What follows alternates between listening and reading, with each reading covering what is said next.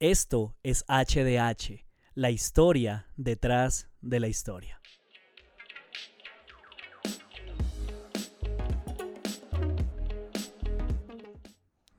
Bienvenidos al episodio número uno.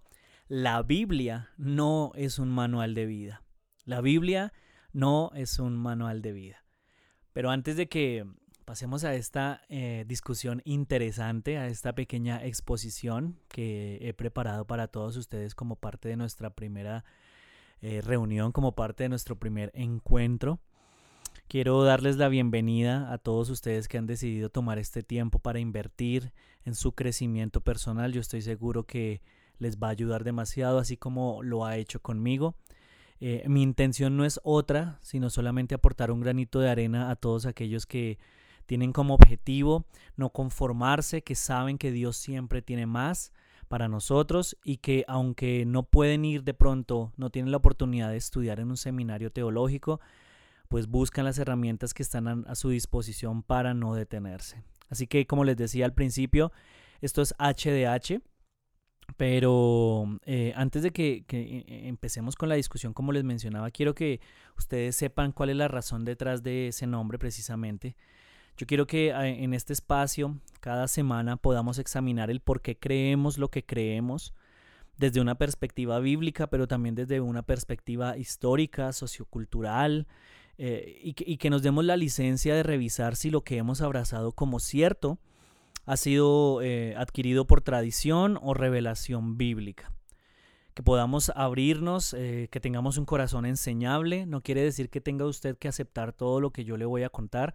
De hecho, mi objetivo también acá es eh, llevar a cabo la tarea de un maestro. Sencillamente compartir el conocimiento para que ustedes puedan hacer el ejercicio de reflexionar por su cuenta a través de la ayuda del Espíritu Santo y que puedan decidir qué abrazar, qué no abrazar.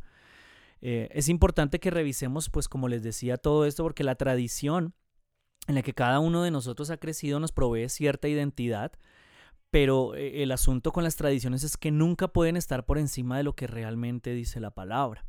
Entonces yo quiero que miremos la historia detrás de la historia, de las doctrinas, de modelos que hemos abrazado, de tradiciones que tenemos, de perspectivas, eh, y cómo éstas se alinean o no eh, con las escrituras. Así que, eh, como, como también les, les mencionaba hace un momento, para embarcarnos en este viaje lo que necesitamos es tener la disposición de aprender a abrazar algunas cosas y a soltar otras. Así que eh, este es el objetivo, no es nada más. Eh, yo de verdad deseo que usted pueda tomarse ese tiempo semanal que tenga un cuaderno, que tenga una taza de café, algo y, un espacio en el que pueda sentarse para aprender o bueno, en el bus, donde quiera que se encuentre, para que usted pueda invertir en su crecimiento. Así que sin más preámbulos, vamos a hablar acerca de por qué la Biblia no es un manual de vida. Desconocer las escrituras es desconocer a Cristo. San Jerónimo. Bueno, entonces, eh, para hablar, para introducir este tema, tengo que darle las gracias, tengo que agradecer al profesor Luis Guillermo Peñaranda, Luigi. Él es uno de mis profesores en el seminario y de verdad que le he aprendido demasiado. Eh, tengo que, darle las gracias por todo lo que ha aportado a mi vida y mucha de la información que, que, vamos a tratar pues es todo lo que él nos ha proporcionado.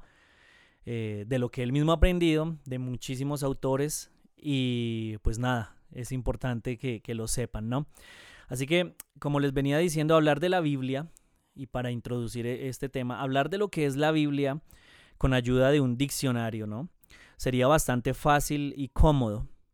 Eh, solamente requeriría que abriéramos una página y miráramos qué definición nos provee, pero luego de que uno empieza a profundizar un poco en muchísimos aspectos, es fácil darse cuenta que se haría injusticia a todo lo que realmente esta representa, teniendo sencillamente un diccionario como único soporte.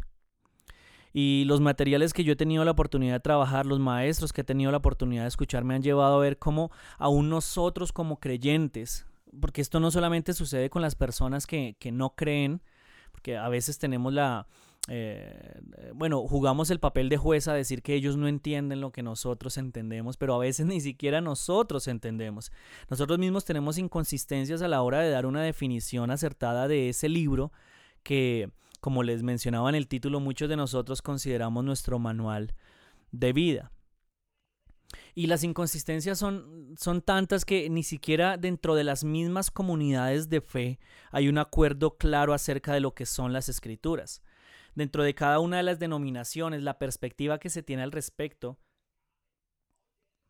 de lo que es la Biblia varía eh, según sea el lugar, sea el grupo de personas, bueno, tantos factores que entran de por medio. Así que cuando entramos a hablar de la Biblia, de las escrituras, no podemos presuponer que todos entienden lo mismo. Y déjeme ponerle algunos ejemplos. No solamente tenemos una versión de la Biblia, tenemos más de una versión de la Biblia. Eh, hay más de 10 versiones de la Biblia, yo creo, en español. Así que cuando uno piensa en la Biblia, no todos pensamos en lo mismo, en la misma versión. ¿sí? Eh, cuando hablamos de la Biblia, no todos pensamos en los mismos libros que componen la Biblia. Hay Biblias que tienen cierta cantidad de libros, pero, pero hay otras eh, a las que se le han agregado libros, a otras a las que se les han quitado libros. Así que, eh, como les decía, es, es, importante que partamos desde ese principio. No todos entendemos lo mismo cuando escuchamos la palabra Biblia. Déjeme ilustrárselo también de esta manera. Por ejemplo, para los judíos, el Pentateuco y, y los libros históricos, los profetas, son su Biblia. ¿Sí? Pero, por ejemplo, la Biblia católica contiene otros libros que la Biblia protestante no tiene. Y, la idea con esto no es po polemizar y decir cuál de todos estos grupos, de estas comunidades de fe tienen la razón, sino sencillamente es que podamos entender el origen, entender el valor y cuál es la función de este texto al haber sido escrito. Ahora, déjeme preguntarle lo siguiente, digamos, como para, para llevar esta discusión un poco más profundo e ir viajando hacia el pasado desde donde quiero partir yo. ¿Usted alguna vez se ha preguntado qué Biblia leyó Jesús? ¿Cuál fue la Biblia que utilizó Pablo, el apóstol Pablo, para, para hablar en segunda de Timoteo, donde dice que toda la escritura es inspirada por Dios? En ese momento no existía lo que nosotros conocemos como, como la Biblia, ¿no? La que tenemos hoy en día. Así que cuando uno mira a nivel histórico la Biblia que, que estos personajes de la fe leyeron, pues uno se da cuenta que lo que ellos utilizaban como referencia era la Biblia hebrea. Así que cuando uno quiere realmente entender el contenido de lo que existe en el Nuevo Testamento, es importantísimo, es imperativo ponernos en los zapatos de Jesús y de Pablo, y no solamente en los zapatos de ellos, sino también en la cosmovisión bíblica que ellos tenían al respecto. Y ahí es donde, por ejemplo, uno a veces escucha personas que, que le dicen que no, que ellos no creen en, en, lo que, que ya no es necesario que utilicemos textos del Antiguo Testamento, pero eh, no se puede entender el mensaje del Nuevo Testamento sin el soporte del Antiguo Testamento. Déjeme darle otro, otro comentario, hacerle otro ejemplo. Por ejemplo, los saduceos, uno de los grupos religiosos que existían en el tiempo de Jesús, solamente consideraban como Biblia lo que, se, lo que, lo que nosotros conocemos como el Pentateuco. Así que es increíble, pero ni siquiera las comunidades de fe de ese entonces tenían unidad en cuanto a esto. Y es por eso que yo les planteaba eh, las preguntas y quiero que de verdad reflexionemos al respecto. En realidad, ¿qué es la Biblia? ¿Cómo fue escrita? ¿Y cuál función tiene en medio de las comunidades de fe cristianas? Pero entonces, eh, para partir y ya para empezar ese viaje hacia atrás, desde donde quiero que arranquemos en esta primera parte, eh, es necesario esto. Para poder definir la Biblia se hace necesario entender que aunque ha influenciado de maneras notables la historia de las civilizaciones, la Biblia como tal no es un libro de historia. ¿Sí? Aunque hay bastante en cada una de sus páginas, tampoco es un libro de ciencia. Y, si de verdad uno quiere profundizar en historia o en ciencia, pues les aseguro que hay bastantes textos a los que podríamos acudir. Cuando nosotros miramos de verdad el origen de la Biblia, tenemos que partir de una palabra en griego, que es la palabra canon. Y canon hacía referencia a una caña que se utilizaba para medir algo. Eh, por ejemplo, en el griego alejandrino, eh, ese, en ese dialecto, se hacía referencia, cuando alguien hablaba acerca de canon, hacía referencia a las obras clásicas que eran dignas de ser leídas y dignas de ser seguidas. Era, era cuando alguien hablaba acerca del canon, pensaba en esos autores y la importancia y la sabiduría que habían derramado sobre esos textos y que consideraban, oiga, esto vale la pena prestarle atención. Por su parte, las comunidades religiosas usaban el término canon para referirse a la forma en que se agrupaban los escritos sagrados. Así que cuando volvemos a lo, que veníamos hablando, eh, podemos llegar a concluir que hay un canon judío, hay un canon católico, hay un canon protestante y así podríamos seguir hablando con cada uno de los grupos eh, cristianos que bueno que se hacen llamar cristianos cada uno eh, tiene un canon pero Aún más, este conflicto puede incrementarse cuando nos damos cuenta que hay creyentes, que de hecho la mayoría de los creyentes, y si no cada creyente tiene su propio mini canon. Eh, ¿A qué hago referencia con esto? A, que cada creyente tiene libros eh, preferidos a, los cuales le gusta acudir en, sus tiempos de lectura bíblica y de crecimiento. Y sin mencionar que, por ejemplo, también hay líderes que podría yo nombrar a los cuales uno ve predicando cada semana y por lo general recurren a las mismas historias, a los mismos textos. Así que como les decía, y para, para ir llevando eh, a, cabo mi reflexión, no todos entienden lo mismo cuando escuchan la palabra Biblia. Ahora, como, como, les mencioné hace un instante también, muchos de, estos autores del Antiguo Testamento, ellos estaban escribiendo eh, porque recibieron la inspiración de parte de Dios, porque fueron ordenados por parte de Dios a, tomar apuntes de lo que el Señor les hablaba. Pero en la Biblia, en el Antiguo Testamento, no hay una referencia clara con respecto a cuándo se decidió organizar un canon, a cuándo se decidió hacer una compilación de los textos que se tenían a la mano y llamarlos, por ejemplo, Antiguo Testamento, llamarlos de determinada manera. La, mayoría, de hecho, de estos mensajes ni siquiera eh, fueron transmitidos eh, a través de, de, textos escritos, sino gracias a la tradición oral. Ustedes saben, o bueno, si no sabían, la población judía de hace muchísimos siglos, ellos la mayoría eran analfabetas, así que no tenían la posibilidad de entender nada escrito, sino que fueron recibiendo todo por tradición oral y llegaron a desarrollar un nivel tan tremendo de, de, mm, de, recepción de lo que aprendían que muchos de ellos eran capaces de memorizar todo el Pentateuco, lo que nosotros conocemos como Pentateuco. Así que uno se da cuenta que entonces el canon se generó fue a través de un proceso muy largo que abarcó cientos de años y del que nosotros honestamente desconocemos algunos detalles.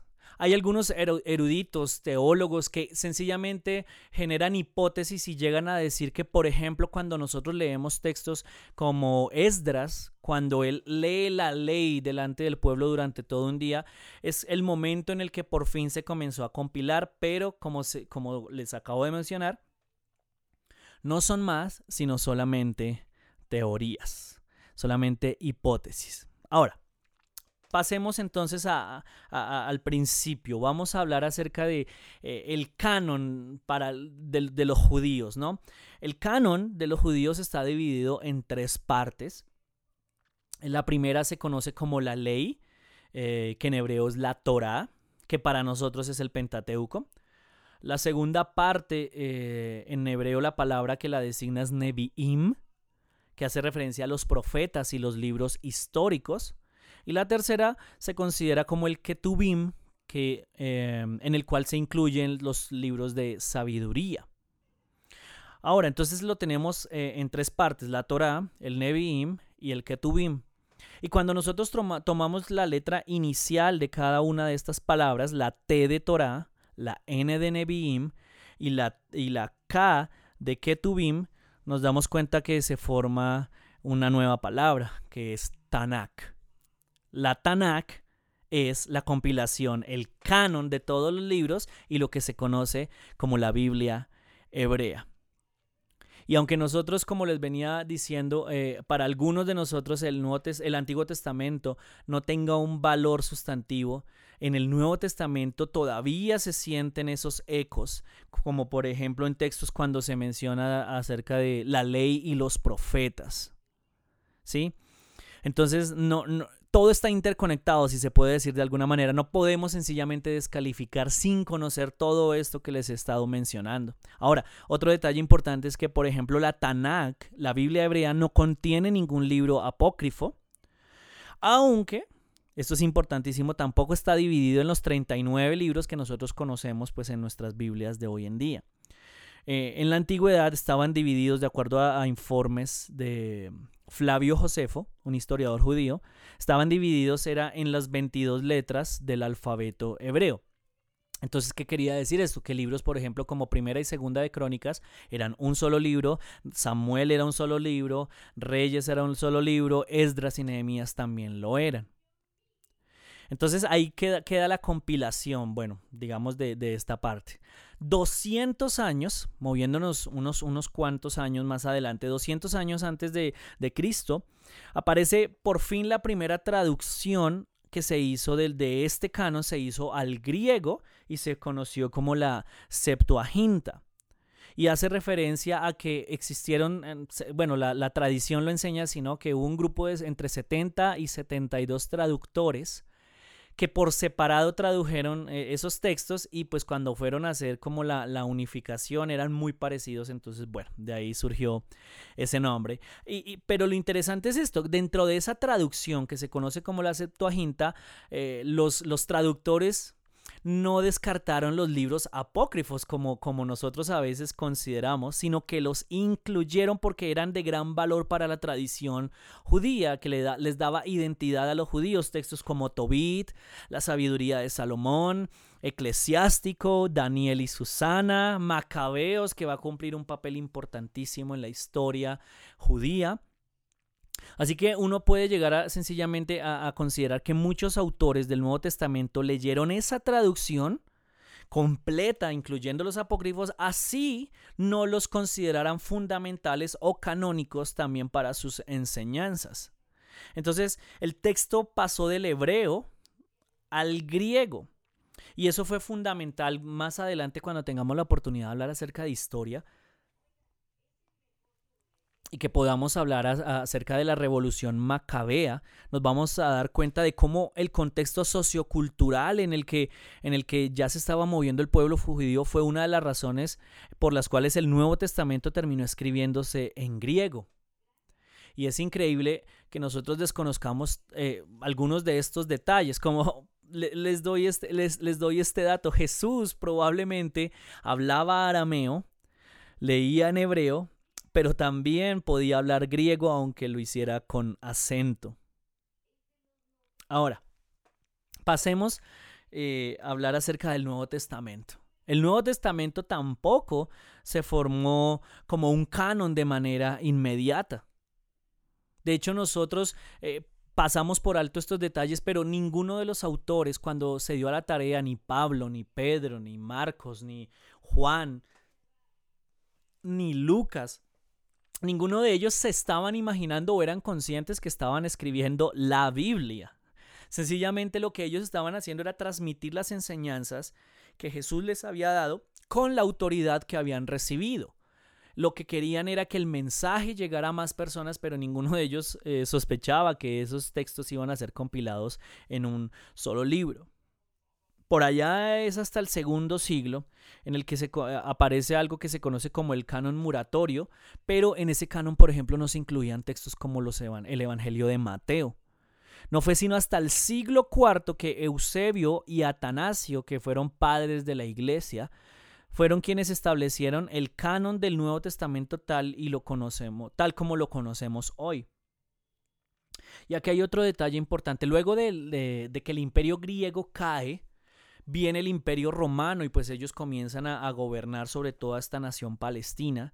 Y estas escrituras y este mensaje que ya había llegado a través de Pablo, de Pedro, a Roma y a muchos otros lugares del imperio, eh, ustedes saben que ellos hablaban en latín y todos estos textos pues fueron traducidos al latín y esa versión se llegó a conocer como la Vulgata.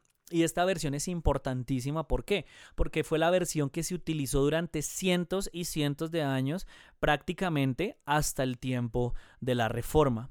Allí es cuando Martín Lutero decide hacer una traducción por su cuenta de todos estos libros, de todo, lo, bueno, el canon bíblico, de, de, latín, lo, lo, traduce, y no solamente el latín, sino de las lenguas originales, al alemán. Él incluyó todo, todo, textos apócrifos y los demás.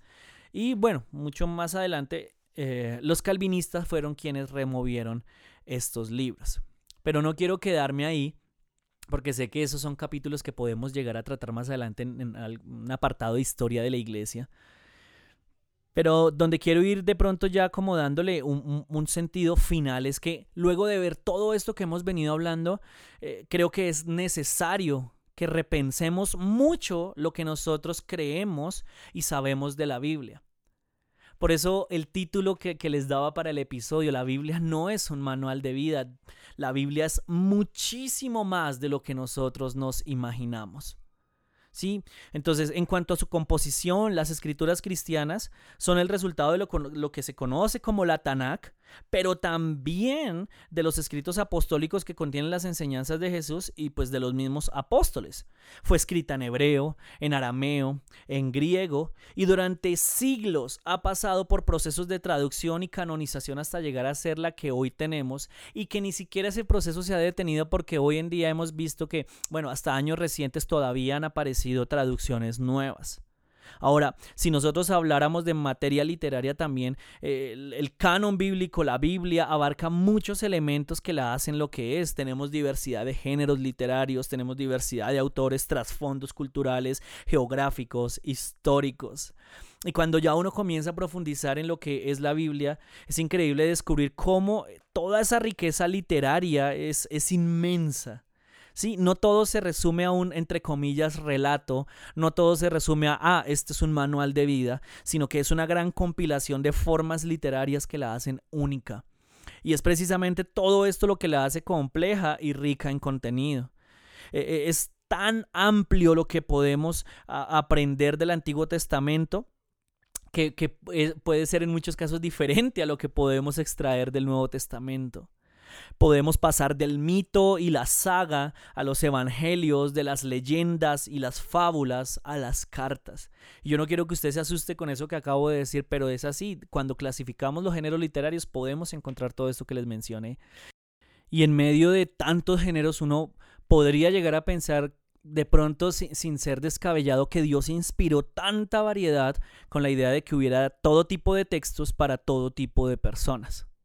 Así que, sin lugar a duda, para poder entender lo que Dios quiere hablar hoy en su iglesia, es necesario ponerse en el lugar del mensajero, de los receptores, del contexto social, histórico, religioso, geográfico y espiritual en que cada uno de estos libros se originó conocer las historias personales de los profetas, el tiempo de destierro y exilio, las esperanzas mesiánicas de los macabeos en el periodo intertestamental, las parábolas de Jesús, los lugares donde sucedieron ciertos eventos o las diferencias sociales de las distintas ciudades a quien Pablo dirigió sus escritos, nos pueden ayudar a tener claridad sobre el verdadero significado y propósito detrás de cada texto que leamos. Así que si no tenemos en cuenta todos estos detalles, todo lo que hemos venido hablando, se podría caer fácilmente en la confusión de que la Biblia sencillamente es una sola cosa o es así y todo es general, todo es permanente y no hay cosas que sean pasajeras. Y entonces ahí es donde terminamos dándole preeminencia a ciertas tradiciones que fueron sí dadas en lugares y tiempos determinados, pero que no necesariamente tienen que ser consideradas normativas para nosotros y caemos en ese error de dejar de lado las verdades fundamentales que no son negociables. Así que como les venía diciendo desde el principio, la Biblia es mucho más que un manual de vida. Y es necesario que conozcamos todo esto si de verdad queremos extraer toda la riqueza, todo lo, lo impresionante que Dios dejó allí para cada uno de nosotros. Así que no quiero alargarme más. Quiero que la próxima semana podamos seguir ahondando en este proceso de, de, lo que es realmente la Biblia, de todo su carácter para nosotros como comunidad cristiana, del papel que juega dentro de la formación de cada una de las comunidades. Eh, me alegra muchísimo que ustedes hayan permanecido hasta este momento. Les mando un saludo, un abrazo a la distancia y espero que nos podamos ver la próxima semana en este podcast. Su podcast es el podcast para aquellos que no pueden ir al seminario pero que quieren aprender HDH, la historia detrás de la historia. Chao.